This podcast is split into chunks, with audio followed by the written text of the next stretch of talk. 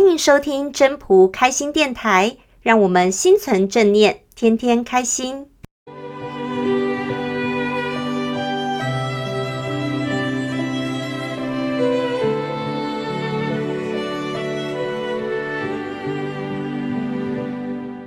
第十三章：宠辱若惊，贵大患若身。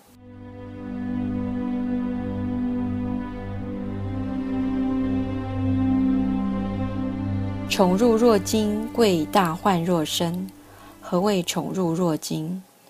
宠为下，得之若惊，失之若惊，是谓宠辱若惊。何谓贵大患若身？吾所以有大患者，惟吾有身，及吾无身，吾有何患？故贵以身为天下，若可寄天下。爱以身为天下，若可托天下。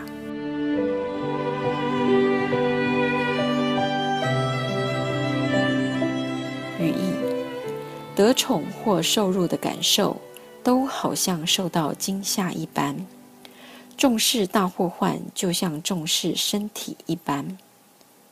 宠辱若惊是什么意思呢？宠。是居下位的人才会有的感受，得到时好像受到惊吓，和失去时的惊慌失措，都像是受到惊吓一样，所以称为宠辱若惊。重视大祸患，就像是重视身体一样，是什么意思呢？我所以有大祸患的感受，是因为我有人的身躯。感官与身体是形影不离的，一旦没有了身躯，也就没有了感官，也就没有了祸患，不是吗？所以，能够重视身体超过天下的人，才可以把天下交付给他；爱惜身体超过天下的人，才可以把设计委托给他。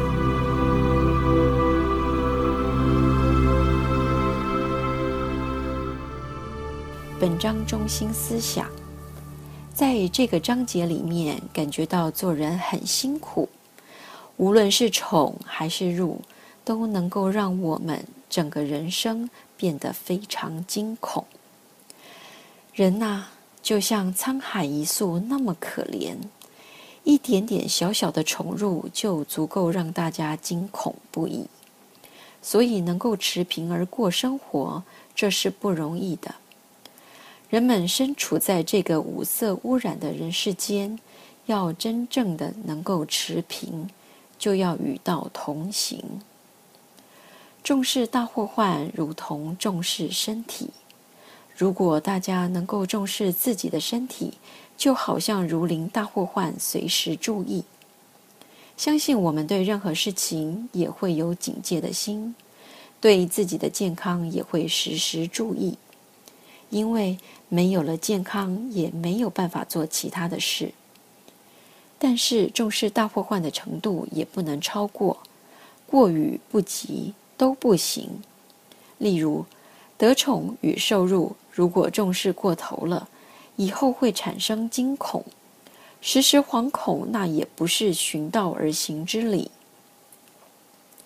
重视身体超过天下的人，才可以将天下交付给他。为什么？请问大家了解为什么重视身体超过天下的人才可以将天下交给他？这样不是很奇怪吗？大家有思考过这样的问题吗？正常的话，应该是重视天下超过自己身体的人，才能将天下交给他，不是吗？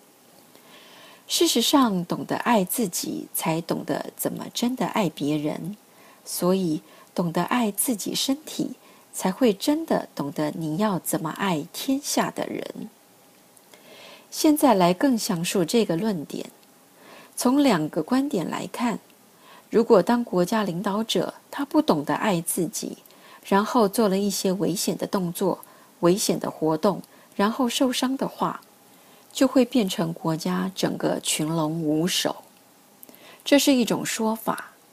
重要的是，当这个人不懂得自己的身体要重视的时候，势必无法去体会到别人、下属、人民的痛苦。自己超时努力工作，势必也要求别人同样要这样做。因此，当你不注重自己身体时，你也不会注重别人的身体，很容易造成天下的负担。你能够重视自己的身体，可见你也能够重视你下属的身体，这样天下才不会因为积极于争取某一种事物，而造成大家负荷过量。也就是说，连自己身体都不爱的话，那怎么有办法去治天下？想想看，一个工作狂，当他是老板的时候，他有可能让下面的人闲着吗？不可能。当下属都不是闲着的时候，势必这个公司汲汲营营往前冲，只为利不择手段往前冲，那就不符合道的做法了。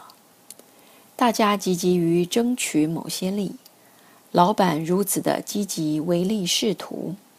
下属不积极是不行的，所以营造出来的气氛就不是因为每一个下面的人员他自己的体悟，寻到做自己该做的事情，而是被逼迫的。所以营造出来的气氛就是压力的气氛，是有目的，是功利的。这部分运用在自己生活里面是重要的，注重自己的身体。一定要超过天下的人。